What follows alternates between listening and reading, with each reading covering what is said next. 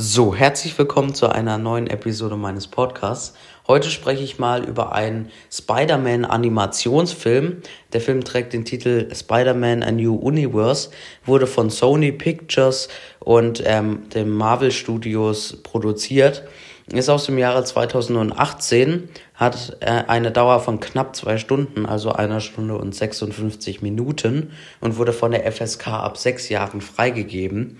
Im Netflix-Abo kann man sich den Film ähm, anschauen und im Amazon Prime Video-Abo kann man sich den Film leihen für zwei Tage oder kaufen, dann kann man ihn sich immer anschauen. Ähm, der Film hatte ein Budget von 90 Millionen US-Dollar und hat 384,3 ähm, Millionen US-Dollar eingespielt. Ähm, das finde ich, die Story finde ich sehr interessant. Wir haben nämlich hier einen Jungen, der heißt Miles Morales und der wird auch von einer radioaktiven Spinne gebissen, so wie es Spider-Man auch hat, äh, so wie es auch Spider-Man wurde. Und dann bekommt er halt auch diese Superkräfte und das fand ich sehr interessant, wie er dafür jetzt lernen muss und was, ähm, was ihm bevorsteht und was er, welche Taten er tun muss. Fand ich sehr interessant und sehr schön anzusehen.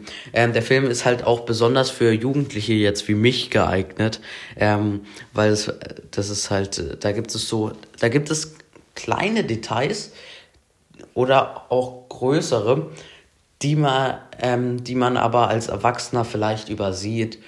Mm, also, denke ich jetzt, ich weiß es aber nicht, ich bin kein Erwachsener. Ähm, zum Beispiel halt ähm, es gibt da wippende Beine, so als kleines Detail äh, tut einmal der Miles Morales mit den Beinen so wippen.